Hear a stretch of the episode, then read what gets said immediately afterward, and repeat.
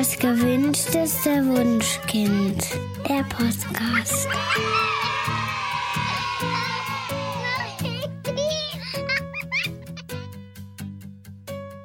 Ja, schön, dass ihr auch heute wieder mit dabei seid. In einer unserer letzten Folgen haben wir mit den Kinderdocs Till und Benedikt darüber gesprochen, wann Kinder ins Krankenhaus sollten. Aber wesentlich häufiger als in der Rettungsstelle sind wir Eltern ja beim Kinderarzt zu Gast.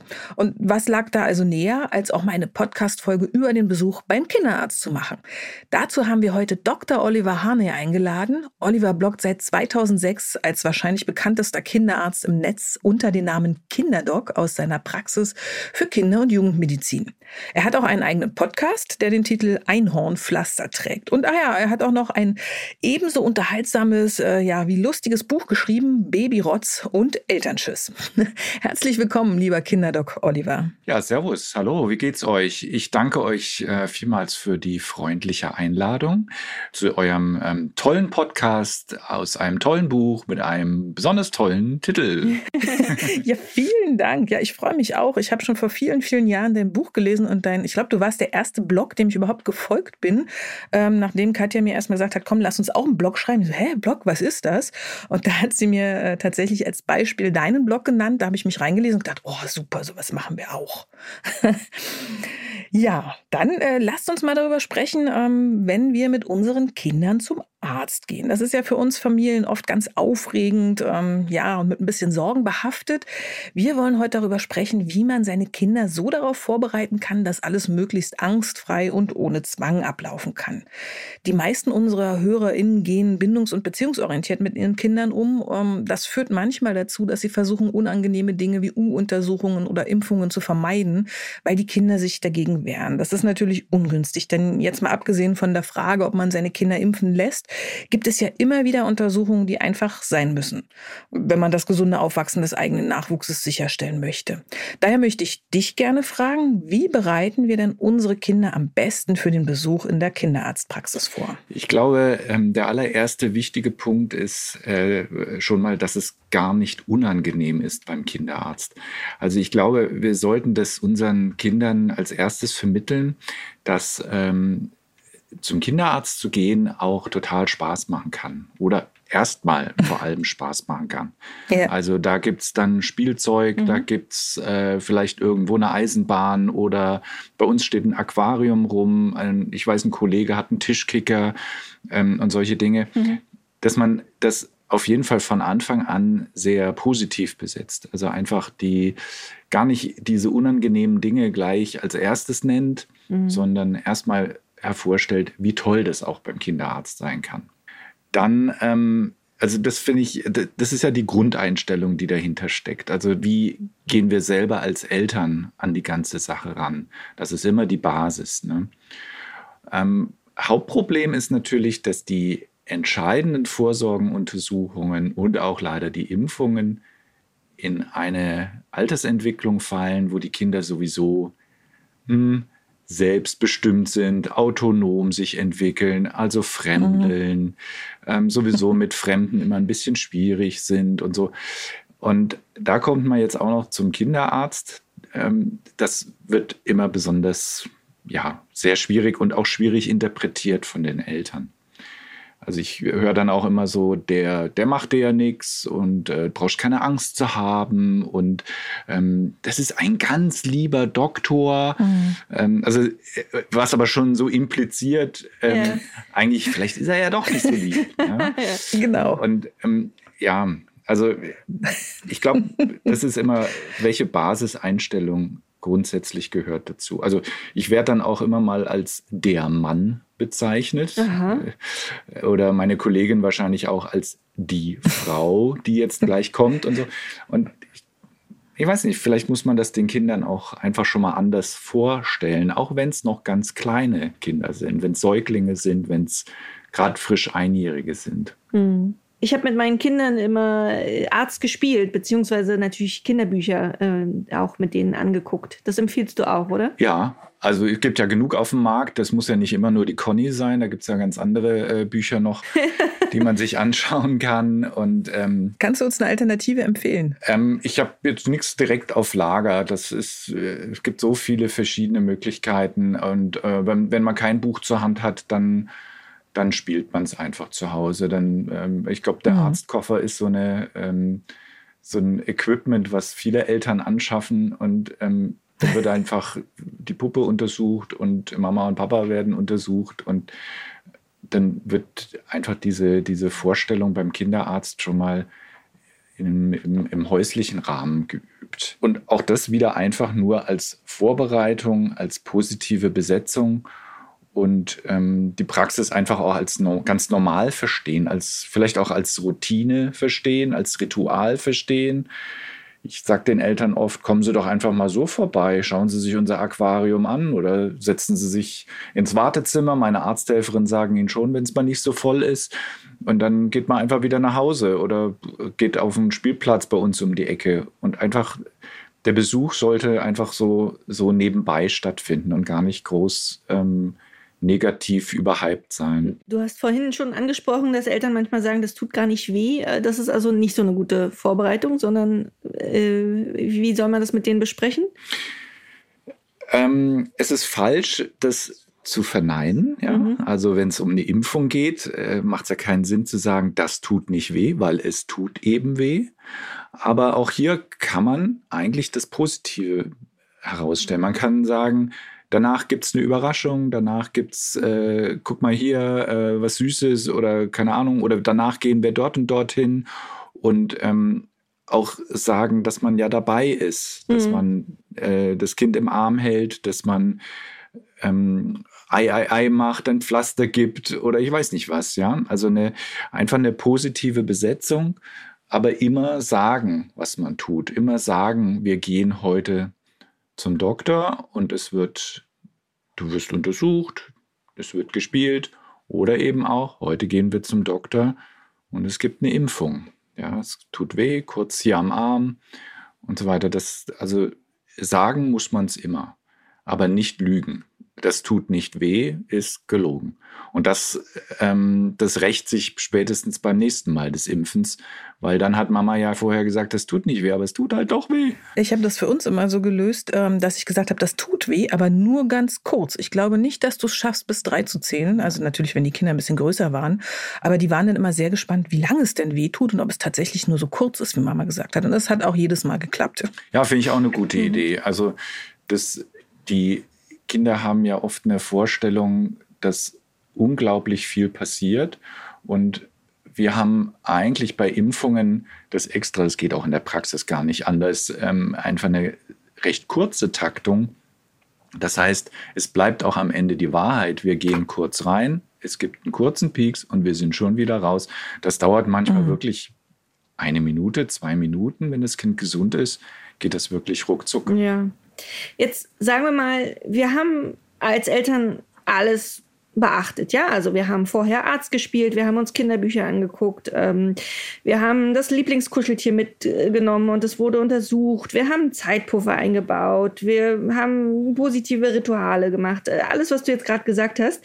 Ähm, und trotzdem haben unsere Kinder jetzt irgendwie schlechte Erinnerungen abgespeichert ähm, und fangen jedes Mal an zu weinen, wenn sie nur die Praxis sehen. Ähm, kann man das irgendwie wieder ausbügeln oder ist da irgendwie alles verloren? Kinder gleichen innerlich unglaublich viel aus. Also Kinder, die mit ein Jahr, mit zwei Jahren, auch vielleicht mit drei Jahren noch ungern zum Kinderarzt gehen, gehen mit vier oder fünf oder sechs mit einmal ganz gerne zum Kinderarzt. Mhm. Also das ändert sich oft. Man kann ruhig großes Vertrauen darauf haben, das ist ja die große Resilienz, die Kinder haben, dass sie einfach Dinge auch wieder vergessen, mhm. Dinge auch immer positiv sehen, gerne auch von, von einem Tag auf den anderen denken. Also man muss das nicht erwarten, dass mhm. das jedes Mal so ist. Und manche Eltern und ich, wir sind wirklich überrascht, wie, wie toll plötzlich eine Vorsorge ging. Und ein Jahr vorher war das noch die absolute Katastrophe. Mhm. Ähm, ich weiß nicht, ob man was ausbügeln muss. Ich glaube, man muss jedes Mal einfach wieder neu anfangen und wieder das Positive herauskehren. Und wenn es mal besonders schlimm war, dann einfach ein, eine Situation herbeiführen, die dann besonders schön war. Also eben dann mal vorbeigehen und äh, sich einfach nur ein, äh, ja, einen Hörtest abholen mit viel Belohnung danach. Okay. Ähm, Impfungen sind ja wahrscheinlich am unangenehmsten für Kinder. Ähm, wenn man sich jetzt entscheidet, äh, impfen zu lassen, ähm, wie kann man denn das möglichst angenehm für das Kind gestalten? Da gilt das Gleiche wie eben gesagt, Vorbereitung, Vorbereitung, Vorbereitung. Also ruhig das Thema auch zu Hause quasi durchspielen, natürlich nicht mit einer Spritze, aber offen darüber reden. Mhm. Was wir gerade gesagt haben, das tut nur kurz weh. Und ähm, wir versuchen die Situation so zu gestalten in der Praxis, wie es den Eltern am besten besten gefällt oder auch dem Kind am besten gefällt. Also die haben oft ja schon Erfahrung gemacht, ob das jetzt auf dem Schoß der Eltern ist oder mit unglaublich viel Ablenkung oder mhm. ähm, größere sagen, ähm, ich muss da aber jetzt hingucken, dann kann ich es besser oder mhm. ich gucke mhm. da jetzt gerade nicht hin, dann geht es besser. Also das, da hat ja jeder auch irgendwann so seine eigene ja. Taktik. Ähm, bei Säuglingen, die kann man dabei stillen, das geht. Mhm. Ähm, es erscheint erstmal ein bisschen ungewöhnlich, aber das ist äh, in Studien belegt, dass das dem Kind wirklich sehr hilft. Oder ähm, man kann sehr kleinen Säuglingen auch eine Zuckerlösung geben. Das haben wir in der Klinik bei Frühgeborenen auch gemacht. Das funktioniert sehr, sehr gut. Und bei Großen tut es auch das Gummibärchen, das nebenbei genuckelt wird. Da hat der Zucker schon seine, seine Berechtigung. Das stimmt. Äh, bei, bei, meinem Kinderarzt gibt es Puffreis und äh, das hat immer, oh. war, war immer ein, ein großes Highlight hinterher. Ähm, ja, meine Kinder sind ja mittlerweile zwölf und acht. Also wir gehen, ich weiß nicht, höchstens einmal im Jahr zum Kinderarzt, weil ich halt alle kleineren Krankheiten und Wehwehchen mittlerweile selbst behandeln kann. Ähm, aber ich weiß noch, dass ich super unsicher war, als meine Töchter klein waren. Also jedes komische Atmen, jeder Hautausschlag, die, die haben mich furchtbar verunsichert. Ähm, woran erkenne ich denn als Elternteil, ähm, dass ich mit meinem Kind jetzt zum Arzt muss? Gibt es da irgendwie eine Regel? Ja, die Frage aller Fragen, gell? Ja. Also ich würde mich ja immer freuen, wenn die Eltern dann noch eine Oma hätten, die mhm. sie fragen könnten ja. oder ein Opa natürlich oder wenigstens eine gute Freundin oder ein Freund mit äh, schon zehn Kindern zu Hause, die alles schon einmal durchgelebt äh, haben. Ja. Leider wird in der heutigen Zeit natürlich äh, Tante Google gefragt mm. oder es wird eine Frage auf Twitter gestellt oder es wird der Kinderdoc angemeldet oder es werden Podcasts gehört.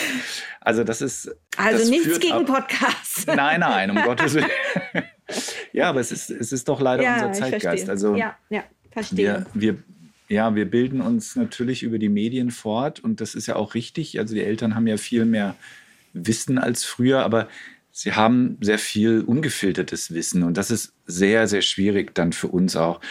Ähm, weil dann die Eltern oft sehr verunsichert kommen. Ja, ich habe aber das und das gelesen. Mhm. Also ich hoffe immer so ein bisschen auf so eine Basis-Gesundheitslehre. Vielleicht kommt ja sowas noch mal irgendwann in den Schulen. Ähm, okay. Das, ansonsten, gut, ja. Ja, aber ansonsten zu deiner Frage. Ähm, ja, es kommt natürlich immer drauf an. Man muss dann zum Arzt, wenn man nicht weiterkommt, also wenn man unsicher ist, wenn man vor allem, wenn man Angst verspürt als Eltern, mhm. dann sollte man nicht mehr zu Hause warten, sondern dann auch in der Arztpraxis anrufen und nachfragen, ob man vorbeikommen kann. Ja, was sind denn so für dich persönlich die absoluten No-Gos in der Praxis? Also was sollten wir als Eltern vermeiden, um ja den Betrieb nicht aufzuhalten oder besonders unangenehm aufzufallen? ähm, es gibt eigentlich nicht viel, ähm, was, was Kinder bei uns nicht dürfen. Ich meine, wir sind halt eine Kinderarztpraxis. Also ähm, wir lassen schon sehr viel geschehen und auch durchgehen und das ist auch alles gar nicht so schlimm. Ich finde es immer nur schlimm, wenn Eltern ihre Kinder alles machen lassen, als ob wir keine Kinderarztpraxis wären, sondern ein Kinderspielplatz oder schlimmer ein Indoor-Spielplatz. Okay, was machen die da? Also da gehen dann schon. Hm? Was machen die da genau? Naja, da gehen dann schon mal Sachen kaputt oder fliegen durch die Gegend Ui. oder ähm, Plakate werden zerrissen. Ähm, ja, also das passiert dann schon und mhm. meine Eltern gehen dann so drüber hinweg. Das äh, finde ich immer sehr spannend. Und meine Arzthelferin oder ich, wir fragen dann immer nach, ja, äh, ach so, ja, ähm, ach, ich dachte, das ist hier eine Kinderarztpraxis. Kommt dann tatsächlich als Erklärung und das erschreckt einen doch.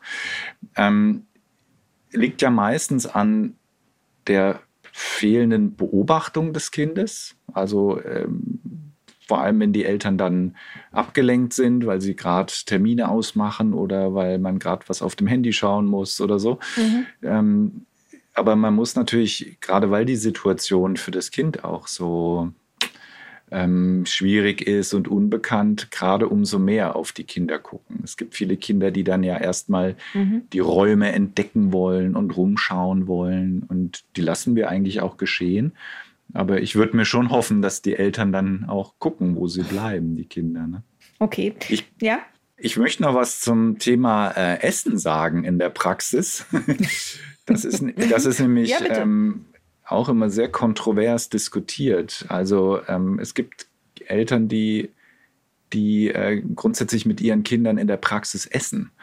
Also ähm, im Wartezimmer wird, äh, werden dann die Apfelschnitz ausgepackt mhm. oder auch im Untersuchungszimmer. Man wartet kurz auf den Arzt und dann werden die Reiskekse hervorgeholt. Ich finde das, äh, ich verstehe das immer nicht, weil ich denke immer, so schnell wird das Kind schon nicht verhungern, aber es wird natürlich als Ablenkung mhm. benutzt. Aber es ist unglaublich unhygienisch. Das sollten sich Eltern wirklich immer wieder klar machen wir können putzen, so viel wir wollen und oh. desinfizieren, so viel wir wollen, aber ähm, Essen in der Praxis ist, also über den Mund Aufnahme ist, ist nicht ohne ne, in der Arztpraxis. Ja. Ja. Apropos unhygienisch, also äh, viele Eltern haben ja auch Angst, dass sich ihre Kinder im Wartezimmer anstecken. Ist diese Angst denn berechtigt? Eigentlich nicht. Also die meisten Arztpraxen äh, oder zumindest Kinderarztpraxen versuchen, die Kranken von den Gesunden zu trennen. Mhm. Also wir machen das, wir äh, schauen, dass die Kinder, also die kranken Kinder wirklich auch sehr schnell ins Untersuchungszimmer kommen. Mhm. Wir haben den Luxus, dass wir ein relativ großes Wartezimmer haben, was auch noch abgeteilt ist, sodass wir da auch trennen können. Mhm. Und äh, das haben wir schon immer gemacht, jetzt äh, in der Corona-Zeit natürlich erst recht. Da wurde das Wartezimmer praktisch gar nicht genutzt. Mhm. Ähm, okay. Aber auch da gilt wieder Essen in der Praxis, großes Problem. Hände desinfizieren. Also klar haben wir jetzt auch äh, Desinfektionsspender, die hatten wir früher nicht, jetzt haben wir sie. Das bringt schon sehr viel. Und ähm, aber ich glaube, das Risiko ist draußen größer, also im Kindergarten, im Supermarkt. Äh, also Schulklasse ganz, ganz sicher größer als in der Kinderarztpraxis, ganz sicher. Oh ja. In der Schulklasse, ja. Aber hast du Spiel, du hast das Spielzeug auch rumstehen, oder? Und, und wenn jetzt das eine Kind das andere, äh, das, keine Ahnung, das, das Lego-Baustein-Ding anleckt äh, und das andere Kind äh, drei Stunden später auch, dann ist es durchaus möglich, aber du sagst eher nicht. Ja, das ist nicht ohne, natürlich. Also das sind dann eben Spielsachen im Wartezimmer, die auch leicht desinfizierbar sind. Ja. Also da liegt nichts mit Stoff oder so rum, sondern das sind eben dann doch Lego-Teile oder etwas, was man schnell auch ähm, desinfizieren kann. Und wir machen das auch nach jeder Schicht. Mhm. Also nach jeder Schicht äh, geht eine Arzthelferin durch und säubert die Spielsachen oder nimmt sie mal komplett raus und dann werden sie ausgetauscht und das machen wir schon. Mhm, okay. Hm. Hast du dich denn als Kinderarzt schon mal bei einem deiner kleinen Patienten angesteckt? Einmal. Einmal. Guck an. Nein, nein, einmal, nein, nein, mehrmals. Also mehrmals. Also, okay. Also schon lange nicht mehr, toi, toi, toi. Also ja. es gibt ja die stille Feierung, äh, wenn hm. man lang genug mit Kindern zusammen ist. Dann kriegt man diese immun. Sachen nicht mehr. Als, als junger Assistent im Krankenhaus, ja, als junger Assistent kriegst du alles. Da kriegst du Durchfall und ich weiß nicht was. Aber ich bin erst wieder richtig krank geworden, als meine eigenen Kinder dann so im Kindergartenalter waren, obwohl ich da in der Praxis gearbeitet habe. Ah, der Klassiker. Ja. Und äh, interessant ist ja auch immer die Frage, ähm, wie krank man ein Kind in den Kindergarten oder auch in die Schule schicken sollte. Also der, der Druck auf arbeitende Eltern ist ja heutzutage sehr hoch. Also die dürfen nicht so oft ausfallen. Ähm, und so kommt es immer wieder dazu, dass ich als Lehrerin fiebernde Kinder im Klassenzimmer habe.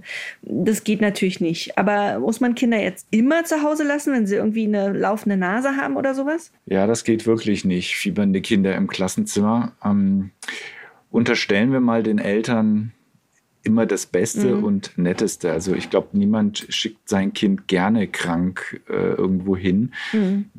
Das geschieht tatsächlich meistens wegen, ähm, wegen Druck bei der Arbeit. Mhm. Aber ich glaube, es ist genauso illusorisch, ähm, dass Kinder immer gesund sind. Also im, in der Schule ja, gut, da haben sie meistens ihre oder viele ihrer Infekte schon gehabt, aber im Kindergarten, also ich, ich kann mich nicht erinnern, dass, wenn ich bei meinen Kindern im Kindergarten war, alle gesund waren. Da war immer irgendjemand am Rotzen oder am Husten oder sonst irgendwas. immer, Und genau. Gerade jetzt in der Zeit, ne? also hm. alles ab, ja. äh, ab Oktober ja, ja. bis Ostern, ähm, da sind ja nur noch Rotznasen unterwegs. Und das und Magen-Darm. Und Magen-Darm, ja. ja. mein Albtraum. Und ähm, ich, also ich, ich glaube nicht, dass man die Kinder dann immer zu Hause lassen kann. Also außer bei Magen-Darm. Ja, außer bei Magen-Darm. ja, bitte. aber es muss eine, es, ja, aber wisst ihr, ja, es, ja. Muss, es muss eine Verhältnismäßigkeit, äh, muss doch irgendwo da sein. Ne? Also da werden dann die Kinder aus dem Hort geholt oder aus der Schule raus, äh, aber treffen sich nachher mit, mit ihren Freunden oder mhm. es kommt die Frage, ähm, aber zum Fußballtraining darf er nachher, oder? Äh, oder, oder, oder der Klassiker, ist das ansteckend? das ist auch, auch immer sehr hm. schön. Ähm, ich weiß nicht, also, ich, also Kinder sollten zu Hause bleiben, mhm. wenn es ihnen nicht gut geht. Vor allem dann, wenn sie Fieber haben, ist ein mhm. absolutes mhm. No-Go. Wenn man, wenn man das als Kriterium heranzieht, Fieber mhm. geht gar nicht. Und wenn Kinder wirklich beeinträchtigt sind. Also wenn sie nicht mehr spielen wollen oder, oder gar Schmerzen haben oder so, dann haben sie natürlich im Kindergarten, der Schule nichts ja, vor. Stimmt. Ja, und jetzt soll bitte niemand den Schluss ziehen, ah, wenn ich Medizin gebe, dann ist das Fieber ja weg und dann darf ich ja. Nein. Also wenn Fieber auftritt, keine fiebersenkenden Medikamente, um das Kind zu schicken. Ja, ja, ja genau. Das, das mhm. ist dann das gesund Dopen. Ne? Hat, hat noch schnell ein Ibuprofen mhm. morgens gekriegt und äh, sitzt dann ohne Fieber und in der fünften Stunde kommt dann das Fieber zurück. Ja, natürlich geht das nicht. Also da gibt es ja schon noch immer diese Kriterien mit einem Tag komplett Fieberfreiheit oder äh, normaler Stuhlgang äh, oder sowas, ja. Also mhm. ich, aber es ist nicht, es ist immer, sind immer so weiche Kriterien. Es ist unglaublich schwierig, das dann auch zu entscheiden. Ich verstehe mhm. das für den Eltern, ich verstehe das aber auch von Betreuerseite, mhm. Betreuerinnenseite ähm, wie schwierig das zu handeln ist. Total. Ne? Mhm, absolut. Oliver, gibt es denn noch einen abschließenden Rat, den du unseren HörerInnen geben willst? Ich würde mich freuen, da kommen wir wieder auf das vorhin zurück, ähm, dass Eltern wieder lernen, ein bisschen auf sich selber und auf ihre Gefühle, auf ihren Instinkt zu hören mhm. und weniger auf auf das Internet. Also ich glaube, dass Eltern ein ganz feines Gespür dafür haben, wann ihre Kinder wirklich krank sind, wann sie wirklich einen Arzt brauchen. Und darauf sollten sie sich auch wirklich ruhig verlassen, ne? weil viele Dinge eben angelesen sind, ähm, weil man irgendwas ergoogelt hat. Und ähm, und sie sollten mehr auf ihr Kind achten. Ist klar, mhm. ist völlig banal, aber ein Kind, was spielt, was als Jugendlicher äh, am Handy zockt oder in, eben doch ins Fußballtraining gehen kann, ähm, dann ist das Kind sicherlich mhm. auch nicht so krank. Und beim Kinderarzt genauso. Authentisch bleiben, freundlich bleiben, Vorbild sein, die eigenen Ängste nicht auf das Kind übertragen. Ja, ich glaube, das sind so, also einfach ja, einfach Eltern sein. So banal es klingt. Ja, ja. Es klingt so einfach, genau, aber wir können uns immer mal wieder darauf zurückbesinnen, absolut. Ja, Oliver, vielen Dank, dass du heute bei uns zu Gast warst. Es war wirklich sehr interessant, Kinderarztbesuche mal so aus der Perspektive eines Arztes zu sehen. Ja, danke, dass ihr mich eingeladen habt. Das hat mir auch sehr viel Spaß gemacht. Danke, danke. Mhm, gerne. Ihr Lieben, wir sind damit am Ende unseres heutigen Podcasts und wir hoffen natürlich, dass ihr in den nächsten Wochen und Monaten möglichst selten zum Kinderarzt müsst. Ähm, ja, auch wenn euer ebenso nett und unterhaltsam ist wie Oliver. Wenn ihr mögt, hören wir uns in zwei Wochen wieder und bis dahin habt eine gute Zeit und bleibt gesund. Wir sagen für heute Tschüss.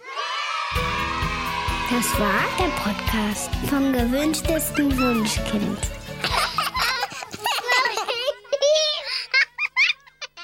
Dieser Podcast ist eine Produktion der Audio Alliance.